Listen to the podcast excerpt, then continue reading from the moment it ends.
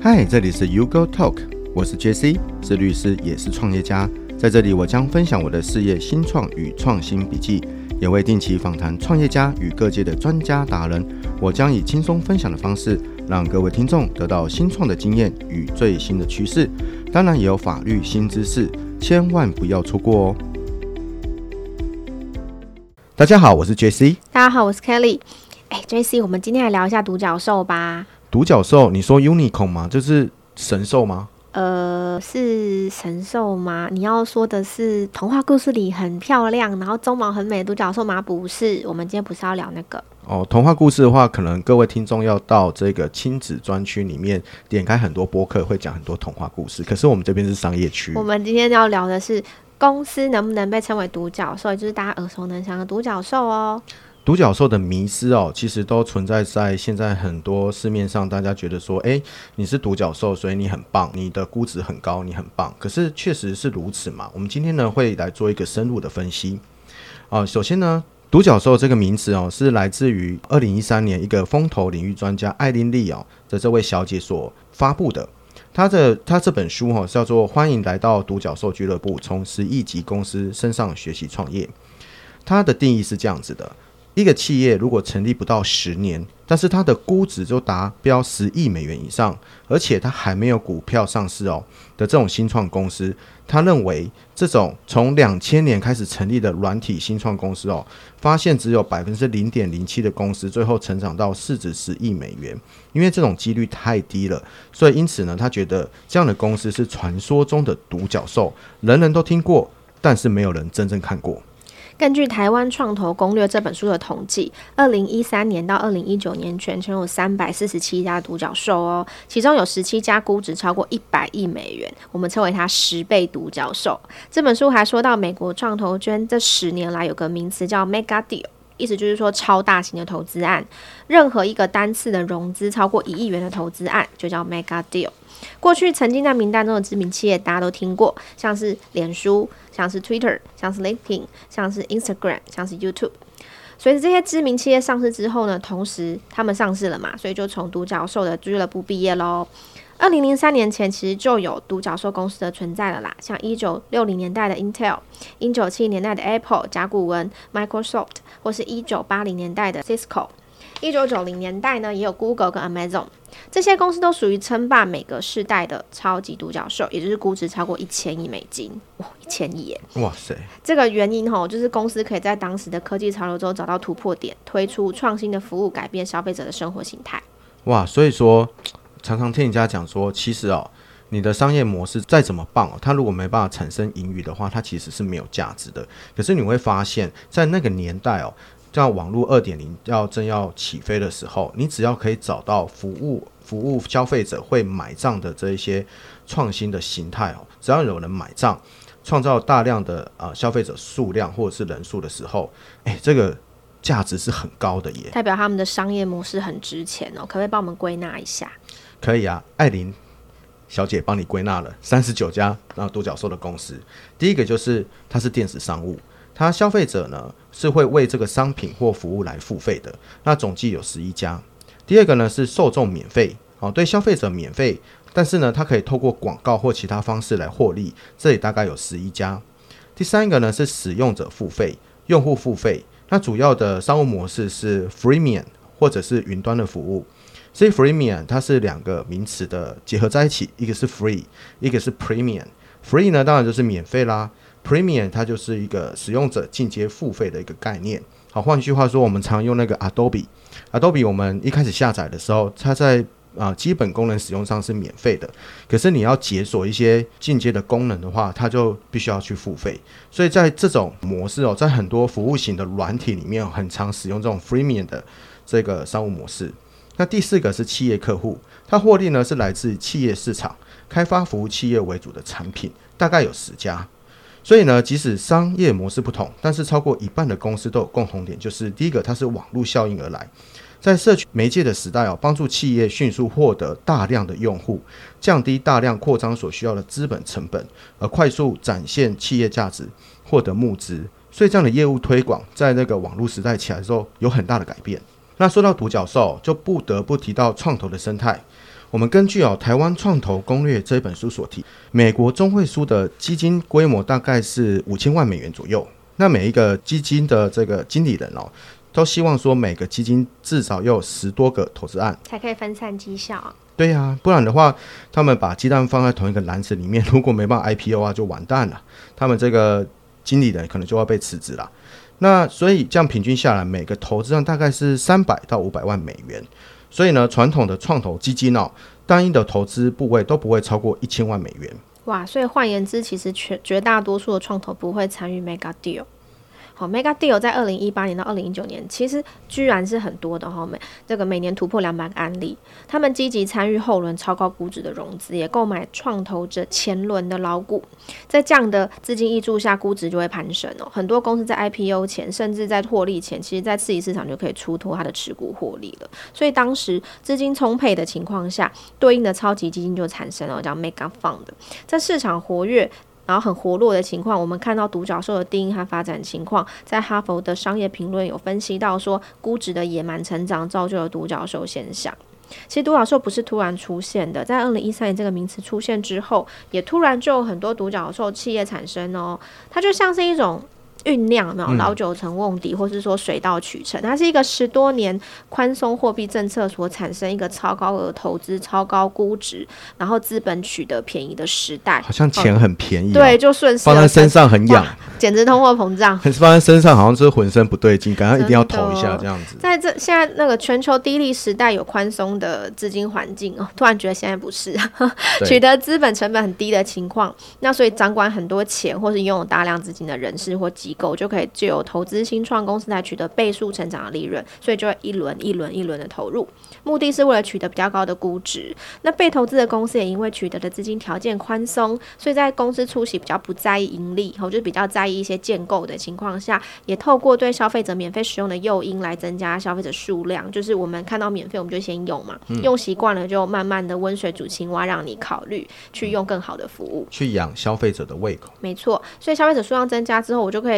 投。广告了，我就可以让广告商来帮我就是获利了哈。那公司以盈利为首要目的的情况下，其实独角兽企业是这样想的喔，他并不是非常非常在意公司是首要的目的，可是他必须要有钱嘛，所以他终究需要 IPO，需要刺激市场的资金，让获利来临之前，我要让企业继续活着，继续存在。那这也是大部分创投机构所在意的。哇，这样子的话听起来感觉在这些。往国际市场要跑的独角兽，或者是立志成为独角兽的企业，他们创业初期，我感觉起来，他们的注意力百分之八十是在获得资金这一部分，而不是，而大概只有百分之二十是获在啊、呃、放在这个公司获利的部分呢。应该说，呃，他们一开始可能会比较在烧钱。我们讲白了，有点在烧钱。那这个烧钱是用来让，比如说吃下大量的市场份额，或者是争取大量的能见度。对，当我们用到免免费的软体的时候，都要感谢他们背后的好金主哦，愿意提供这样子大量的资金，让我们先免费使用。可是我们都被绑住了，现在有很多独角兽，我们都得付钱了。对，没错。但是哈，这个当初这个独角兽崛起的这个事态，在这个数位时代、互联网泡沫之后，是越来越困难，就是因为它那时候成长的太快了，成长太快之后，其实市场这个利基点没办法支撑。所以 IPO 的这个几率会从以前高点一直慢慢的往下滑，导致哦这个 IPO 的时间一拉长，好，在泡沫泡沫前哦，已经投资的投资人就开始伤脑筋了，因为你 IPO 的时间一拉长，那你你头已经洗下去了，你要不要继续投？你不继续投，你就是归零哦。那你你继续投，你就是必须要一直用大量的资金去豢养这一个独独角兽，让它可以达到一定的估值。好，因为这个我们说哦，基金的呃资金的这个经理人哦，他们在做成效酬报酬率的这个呃报告的时候，都很股东都很重视，说一定要有一定的利润时候才能够让他们去做 IPO，所以他们也只能硬着头皮继续的去投资。所以我的想法是这样子，在独角兽跟 IPO 之间的关系是，资本家在低利时代的环境哦，利用某些具有想象空间的企业。在还没有上市的时候，以估值高低影响上市筹资的市值关联关键因素，发现了市场套利的空间。他们用相对低的成本来强化企业的估值，等到上市之后再去出脱持股了结获利的一个资本游戏。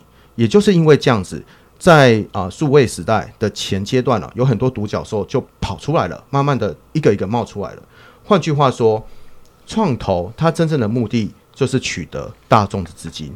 那也就像是台湾创投攻略里面所说的哦，独角兽是资金涌出的结果。那市场资金如果过度的这个往独角兽倾斜的话，那你形同对其他新创是一个排挤，一家撑死，哦，沿路饿死。换句话说，这个子弹哦，可能就扫不到其他地方了。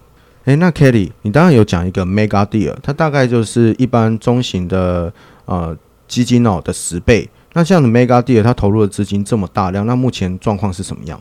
诶，可是你要想，诶，Mega Deal 这么大，不就等于诶钱如果都是一样的，那我今天放比较多钱在某个篮子里，其他篮子都没钱放啦。所以其实像刚刚说到的，二零一八年到二零一九年，Mega Deal 有这么多，每年有两百个案例以上，那它等于是锁定了，等于钱钱都锁定了特定几家企业在投资，那这样不就吃掉了整体创投市场的资源？其实。二零一八年到二零一九年，少数几个 mega deal 就把整体创投市场的五十趴以上的资源都吃光了。那其他在还在草创的新创企业嘞，长期来看，它其实有排挤效果。你就想嘛，创投基金的投资人如果是为了要上市后获利了结，当然希望越快上市越好啊，不然我投资人会有压力嘛。那这时候只剩下用资金垫高估值的方法，那我就不会去顾及其他新创公司。我只想赶快呃。就是我前前期先用少成本垫高估值，嗯、上市之后就获套利获利出清，那我不就挤压到其实其他更需要钱，或是也正在需要募资期间的新创公司获得投资的机会吗？所以，呃，还记得我们的 YC 这个公对 YC 公开性，就是在未来不景气的情况下，其实新创公司如除非很大的，不然其实处境会越来越困难。那你觉得呢，JC？其实独角兽虽然在啊获得充沛资金挹注之后，其实它反而是处在一个高杠杆的一个危险当中。它没有比啊一些没有拿到资金的新创公司好哦。因为就算独角兽它如愿在高估值上市之后，如果啊达到像是 E 或 F 轮哈募资，它的估值增加之后，它会造成公司的市值会落差更大的一个情况。因为我刚刚说了，我们刚刚有讨论到，他在前期百分之八十的这个精力都在找钱呐、啊。你知道他们在 pitch 的时候，他们可能一天要跑十几场，他们哪有时间去把他们的产品和服务好好的去检视？业务层面远远大于实际的获利层面。对，这个就是我们常常说，它的市场利基点还没有很稳定，所以它上市之后，很可能开始要被大众检验了，在瞬间当然可能会有溢价。但是呢，他随后可能就会因为这个创投投资人哦，他倒货出售股份。其实创投投资人他倒货出售股份这件事情是一定会发生的。所以如果没有市场利基点的话，很有可能它就会有一波股牌效应，它会往下跌非常严重。那换句话说，就是如果独角兽他们当时候被资金涌出，开始啊 arrogant。就是说，开始很自大了，但是没有一个非常基础的结构性获利能力，哦，也就是要靠市场需求持续赚钱的能力，或者是有一阵风口吹起来，都有可能会面临到股价崩盘的一个情况。那 IPO 刚才讲了，在泡沫化之后，它越来越难了，但是呢，还是有一些天堂可以让人家比较轻易 IPO，就是香港。香港它的证交所标榜说，我们这边是新经纪公司的汇集地。他在二零一八年的时候，看他们网站哦，他们新增三点规则。第一个，他支持不同投票权的公司上市，OK，可以股权综合来去运用，很棒。第二个，他支持还没有收益的生物科技公司上市，所以很多生物科技公司哦，他们在草创时期就跑去香港 IPO 了。第三个，他支持第二上市，换句话说，你可以在欧洲、在美国、在日本上市之后，再来跑来香港去上市，他们是欢迎的。那也因为哦，对于这个获利的要求比较低，所以那时候到香港 IPO 的事业都有一波破发期。什么叫破发期？就是它一上市之后，股价马上就跌。跌破发行价，我以为在看 NFT 耶。韭菜割完之后就破发期了，对，好惨。对，千万不要相信网红讲的 NFT。网红把大家当韭菜哦，那怎么办？最近最近有一个名人也是地检署去侦讯的嘛，是吧？这个我们可以在一集来谈。好，我觉得还是先不要谈这个好了。刚刚破发期哦，就是 Kelly 想到这个 NFT 哦，可以就是在一个情况下是会发生，就是它的估值是错误的。好，其实换到 NFT 就是你对于它的艺术价值的估值是错误的，或你对它的期待获利空间有错误的想象。对，那你到那个 OpenSea 上上架的标准又很低，所以上去哦，大家炒一炒，可能你后面要去的时候，它就开始泡沫化了。其实独角兽也是这样子哦，如果你估值错误，如果你的上市标准还降低的话，这个破发一定是到处破的。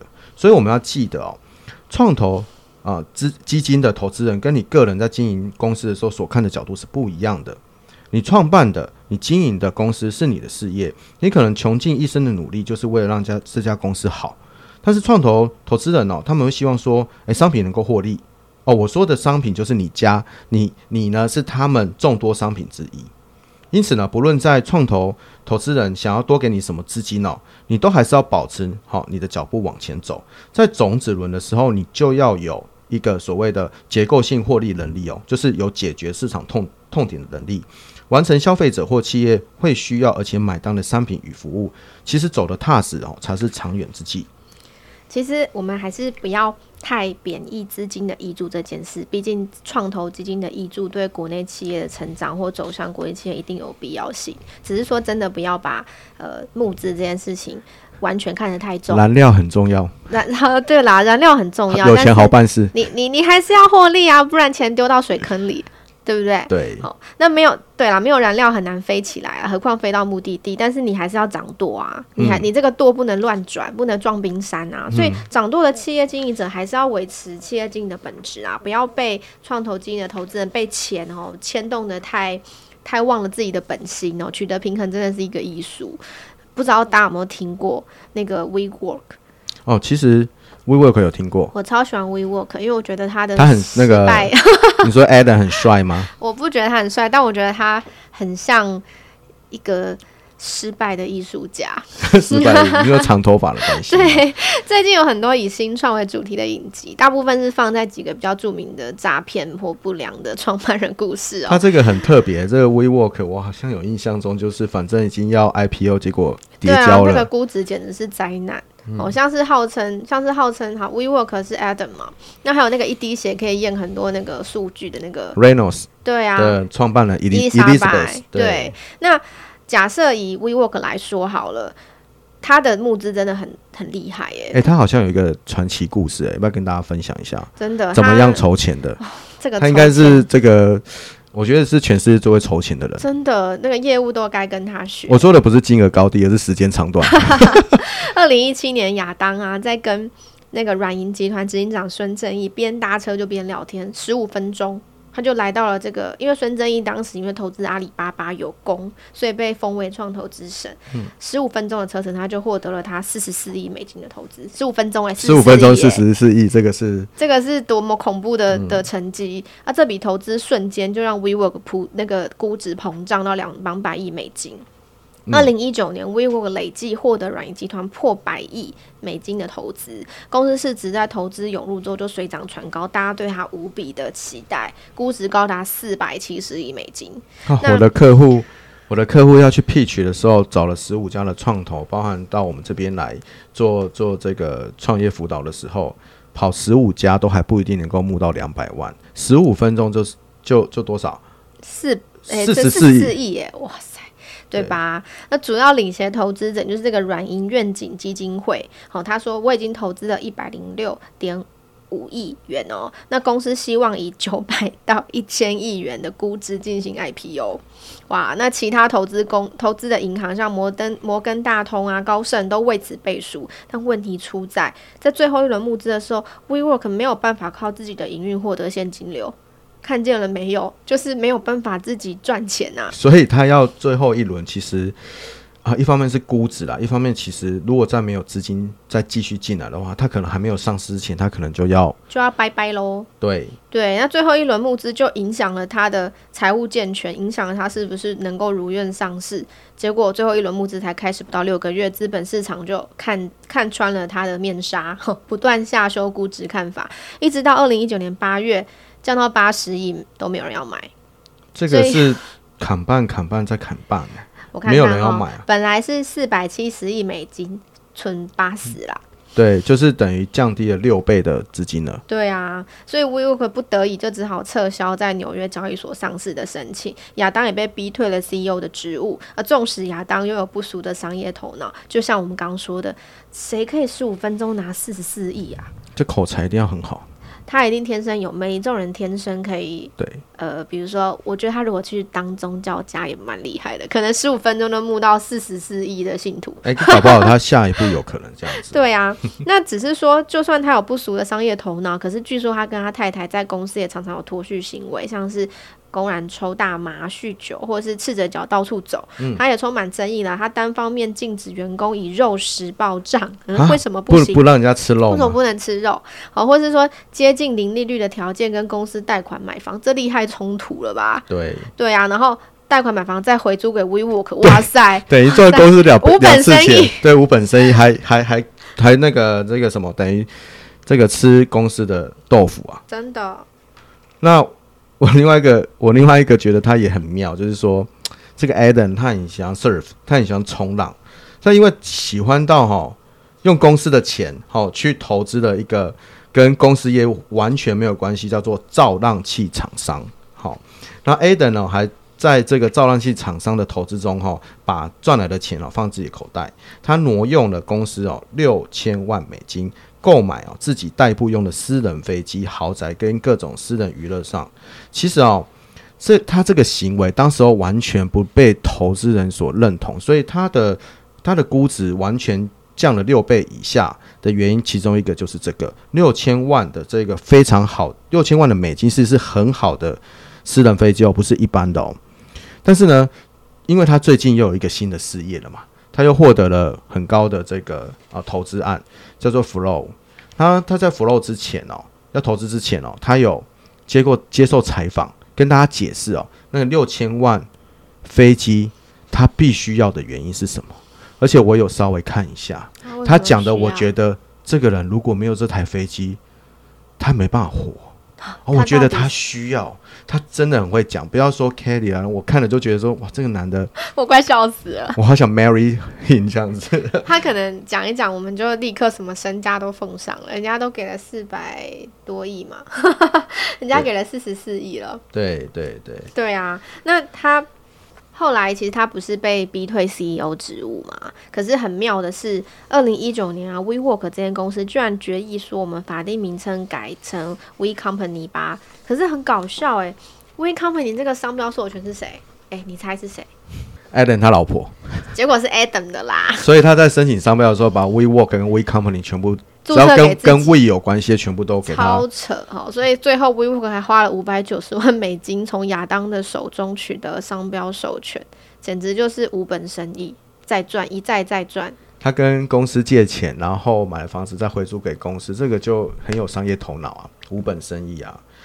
所以啊，WeWork 经历了二零一九年的风波之后哈，就改成 We Company，就由软银来接手了。孙正义真的受不了了，他们开始改革啦。经过一年左右的亏损哦，在二零二一年的时候迎来转机。WeWork 跟 BoxX 哦 Acquisition Corp 合并上市之后，获得了大概有十三亿美金的资金。他们哦也改变了，其实 WeWork 它的经营模式就是，它租和买了大楼很多的这个商办，把它呢稍微改装一下，分租给其他一些商务商务人士，其实就是商务中心啦、只是说这个商务中心可以把它讲得非常的美妙这样子，所以。他们觉得这一个营业模式的毛利太低了，所以孙正义呢把它改变哦。他孙正义跟啊、那时候现实的这个执行长哦叫桑桑迪哦，他改变成像拥有房地产公司的人呃的这公司哦，提供营运管理的服务哦，就是可能是包租代管等等之类的。那这样子的营运模式下，它的成本可能大幅的降低，所以它的毛利变高，营运收益开始好转，所以 We Company 可能其实现在目前都还算不错啦。对我乐观，对我一些在美国的朋友，他们有去 We Company 里面，呃，就是办公啊，就是上就是公司，因为是因为疫情的关系，所以他们分散到很多 We Work 跟 We Company 的这个办公室里面办公。他说其实里面真的不错哎、欸，里面。茶水，好，甚至还有啤酒。其实他们的商办空间其实真的那时候还用的不错。可是，那我跟你分享一个经验，是我知道 WeWork 这个。呃，失败的艺术的例子，嗯，是因为看了一个 YouTube 的影片，嗯，就是有一个 YouTuber 就是把它分析了给，给分析了他的起跟他的失败。老实说，在看前面 Adam 就是讲话或他成功或他办 party，他会办那个演唱会，然后 party，然后大家全部灌酒，然后酒这样啊洒在身上。玩的超级不亦乐乎。他说：“我们就是一个大家庭啊，所有在这里工作的都是一个大家庭。我们可以，哦、如果我们如果我们团结在一起，有什么事我们办不到？哇！你看前面整个人都烧起来，你就说哇，对我觉得我什么时候做得到？你仔细想一下啦。我后来冷静下来，又觉得，哎、欸，这不就是我们台湾的分租办公室吗？嗯，就是把它拆解完，把它那个面纱拿走，你的那个迷幻药拿走，你突然发现它的商业模式很传统。”它就是租下一个办公、啊、办公室，租一个不动产。C 很多科技公司说：“哎、欸，你凭什么跟我们科技公司一样的估值，还比我们高？你就是一个不动产公司，不是？”我就是租了啊，切割啊，分租给大家。嗯、这台湾还少嘛？这这各国还少嘛？所以它其实很容易复制啊、嗯。那你想这么传统的商业模式要怎么赚钱嘞？其实要思考一下资源整合、数据整合的问题。那。也可以想一下，就是投资能够成功，是真的在商业模式的这个技术或是产品吗？有的时候在这样的情况，可能在人，就是这么多钱跑进来了，你能不能好好利用啊？你能不能把个人利益抽离，然后让公司利益跟团队的利益放在比较前面？像 Adam 的案例就是。他狂花自己的钱啊！他把钱，嗯、他把公司钱当自己的钱花。嗯，那这样公司怎么会成功嘞？对，你刚才说狂花他自己的钱，因为自己的钱就是公司的钱，啊、自己的就是我的，呃，公司就是我的。对啊，其实其实 Adam 他在跟孙正义或者其他投资人讲的时候，他是利用这样子的一个传统商业模式，画一个非常漂亮的理想共和国，就是说我们同样都在 One Team，好，这个全球。One Heart，对，One Heart，对，就是地球村嘛。那我们大家一直一起在这边办公，那有各行各业，在这种各行各业，我们在同一个空间里面，我们都可以互相做资源的整合或者是结合。但是很可惜，他并没有把钱花在这种，只说需要 Big Data 啦，或者是一些资源整合的这个这个服务里面去做用心。所以他的理想是很好，他的商业模式未来发展，诶，也挺棒的。但是呢，他并没有真正去做这件事情，我觉得是真的蛮可惜的。对，那所以他接下来这个 flow 还是有投资人买单了哦，而且也投资了好几亿美金。其实他也蛮快，蛮快就拿到新的一轮资金。对，因为他这一次就说啊，我不搞三办了，三办太无聊了，我搞住家 这个分租，其实就还是一样。好像他个性哦，太无聊了，那他没办法做无聊的事业哦。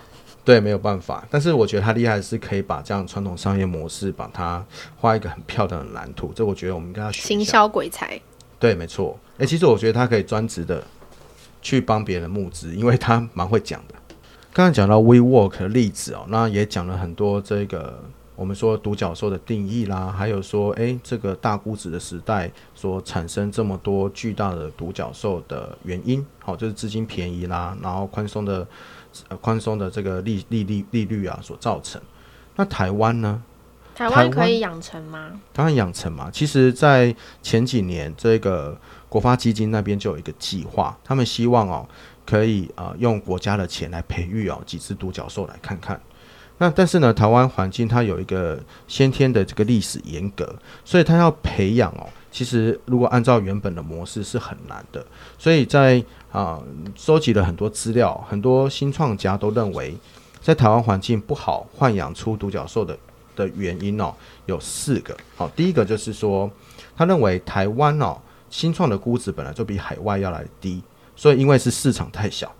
那第二个就是因为你估值低嘛，所以你募资能力就受限制。我们说它没办法垫高，因为你的市场太小。那而且呢，对于股权被稀释这件事情，常常会跟自己心里过不去。好，这个也常常被问到，说，确实，哎，Kelly 啊，问这个这个，我资金如果进来之后，我股权被稀释该怎么办？我是不是就不能做我的主了？做我公司的主了？对，这个呢，往往是针对对于公司价值这件事情是有迷失。那我们之后可以来讲讲看。那第三个，如果你要放眼到海外上市，但是因为出场时间太久了。投资人呢，不愿意等待，或又或者没办法支持台湾新创一直到海外挂牌，我我觉得就是可能信心度的问题。第四个就是创投环境没有办法像其他国家哦，不要说是美国啦、中国、日本、香港等等之类的，因为没办法有一个好的创投环境，所以科技人才他没办法留住，也没有办法吸引高科技人才回到台湾啊创业这样子，所以。大部分的新创的业者，我们整理了一下，大概有这四个点。刚讲了那么多缺点，感觉有一点小悲观。可是实际上，台湾新创还是有机会养成独角兽的。大家有没有听过 Apire 这间公司？它是一间没有资金需求，应该说没有现金需求啦，却成功上市的公司哦。它在二零二一年三月三十号在日本东京挂牌上市，振奋了台湾的新创圈。这简直是台湾第一支软体新创独角兽。一九九八年哦，趋势科技在东京上市，Apire 是二十三年来第一个登上日本资本市场的台湾软体公司。哇！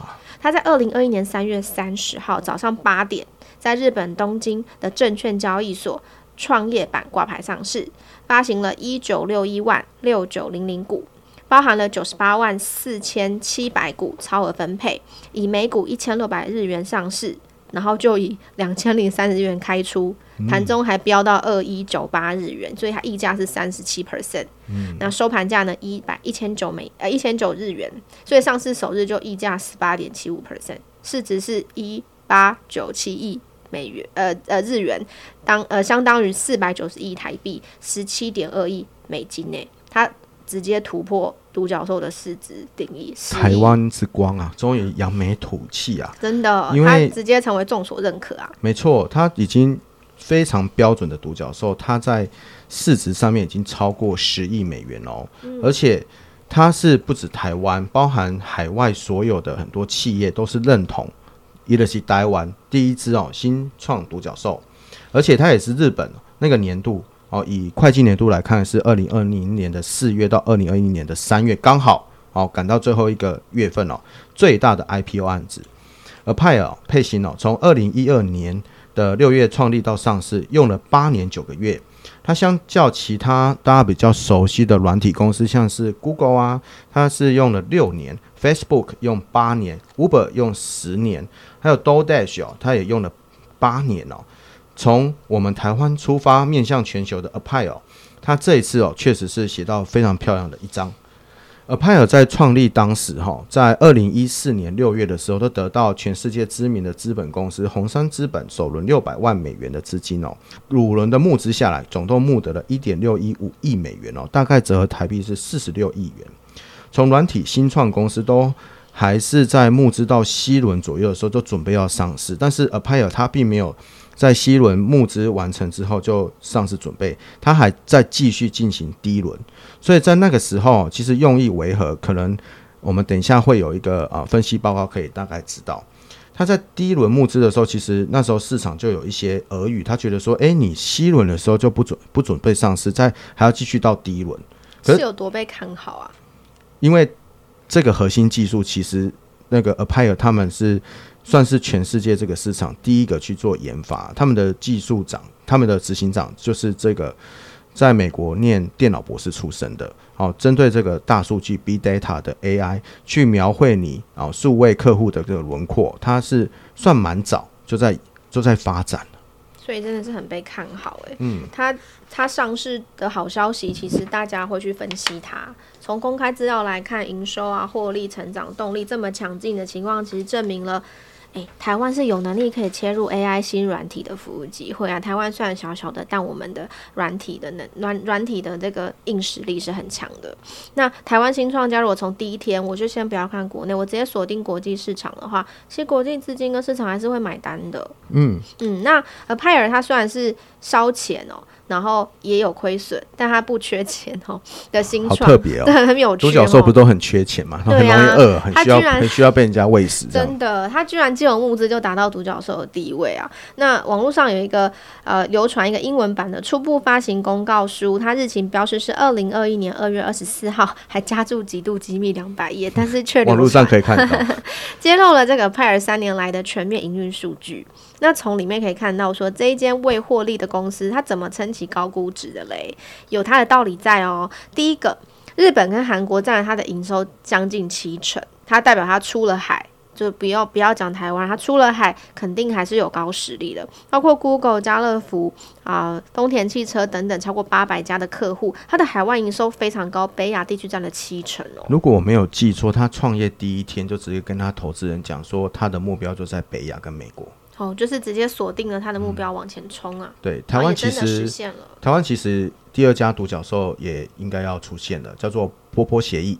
嗯，很很那个无害的名词，可是它的技术面有点复杂，这个我们可能要研究一下才跟大家报告。嗯，我要说波波协议就是它跟 Appier 一样，它在创业的第一天，它就直接向美国的投资人说明他们的 idea，他们没有把市场放在台湾，所以独角兽在台湾是可以成立的。只要你的市场一开始是锁在国外比较大的市场，你的估值自然会垫高。那刚刚好 Kelly 有讲是说他们呃海外营收高，海外营收高之外，哦，我们说它的毛利率如何？因为毛利率对于投资人来讲是非常重要的。它的毛利率哦，在这从一开始哦创立之后，它慢慢的往上攀爬，已经达到五成哦。它的核心的。核心的技术已经展现这个获利的能力，而且一直到那时候二零二零年底哦，配型都还没有，就是 apply 都还没有转亏为盈哦。换句话说，就是 Kelly 讲，就是说亏钱。好，也没有亏损，还烧钱，对，却没有现金却一直有人要给他钱让他烧。对对，那因此哦，他他们很多会计师都从他们的毛利率来观察他的实力，因为确实嘛，就是有一些高技术必须要长期的去培养，前面都在烧钱，那所以要看他的毛利率嘛，你未来啊两年三年之后能不能开始赚钱？那他的毛利率哦，其实从二零一八年四十一点。八趴，二零一九年的四十点四趴，到二零二零年预估高达四十六趴，到二零二零年第四季，以至到现在目前为止都是破百分之五十趴。那毛利率对软体服务公司的估值是非常重要的，因为软体服务公司哦，它有很多的营运成本在研发，但是呢，如果产品开发到一定的程度哦，这块成本哦都不会因为说，哎，你营收增加，你就必须要。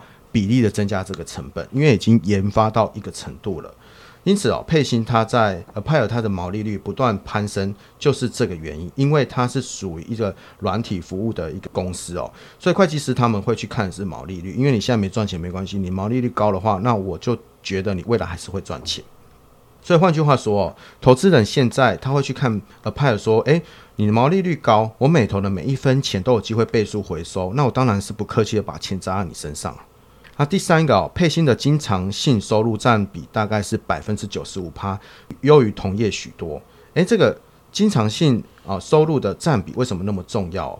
我们要回到这个 Appier 的商业模式，它是属于 SaaS，就是 Software as a Service，就是它的软体就是它的服务。哦，它的服务不是说我狼来家给你叫狗，哈，它是用软体直接提供给你来服务你这户客户，因为他们软体是非常。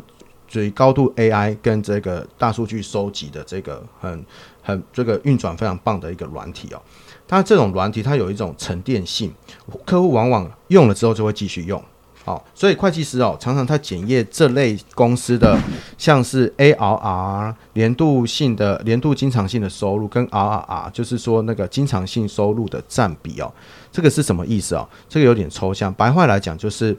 客户用了第一年之后，第二年会不会再继续买单？发现二零二零年会继续买单配 Appier 的支出的费用哦，就是客户会愿意支出这个费用达到九十四亿美元哦，也就是越用越喜欢，愿意投钱。对，它比二零一九年它增加了百分之三十六，所以等同他们会评估说，他们这个软体服务是值得考验的，它经得起考验，而且客户会买单。刚讲到说，佩星是一个 Appier 是一个亏损还在烧钱但不缺钱的公司，对不对？嗯。因为它有丰厚的资金，而且可以期待的期待得到损益两平那一天。因为很多新创，大部分的新创其实大部分在亏损中。那他们为了要寻求上市，就是为了要寻求上市的最大目的是为了要增资啦。可是 Appier 很特别，他不缺钱。好，那。我们看新创公司的命脉，你的现金流够不够？而 Appier 二零二零年的营运活动现金流是八点四亿元，投资活动现金流是二十七点零六亿元，也蛮高的啊。对啊，可是现诶、欸，可是年底它的现金余额还有十六点三五亿元。哦，这个有有存下来。对啊，嗯、所以从资产负债表上来看的话，它二零二零年底还有资产百亿，日元，然后其中六十六亿还是定存诶。这样的资金储备做的超好啊，让它成为一个很特别的独角兽。它其实是亏损，但还没有损益两平之下，却不缺钱，而且还一直在反映说，诶、欸，它的营收逐年增加，我是可以看得见损益两平的那一天。这跟 A 胆真的是完全是一个超级大对比啊！一个是会赚钱的，一个是不会赚钱的。一个是持家哈，勤俭持家，就是钱花在刀口上，花在哦一定要支出的部分，但是该存的钱就要存，因为、呃、他们在。这个现金的运用上面，我想他们应该是有执行长这边应该是有做一个比较缜密的规划，好，知道说在呃现金流如果不够的情况之下，可能逼迫必须要啊、募资。那募资的情况如果不不是这么的理想的话，那可能会造成第一个公司营运产生问题，第二个你可能为了迎合啊、这个投资人而逼迫必须要让自己的软体哦的这个价值哦可能要。打一点折扣，因为你可能没有办法追求这么好的一个技术就去服务客户，你可能必须要差不多时间就应该要去上市了。呃，派尔真的给了台湾的新创市场一剂强竞争诶，台湾也是可以培育出独角兽的，不要妄自菲薄诶。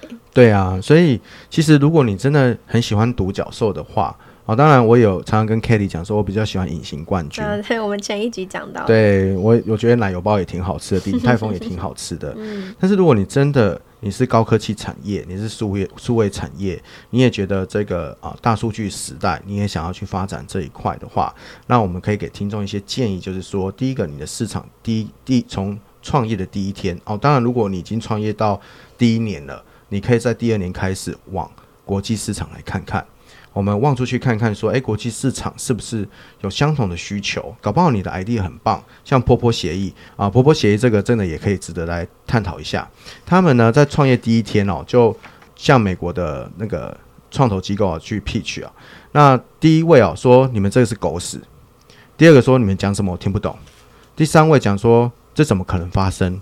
到第四位的时候，哇，it's too cool，这太酷了。好，所以他们。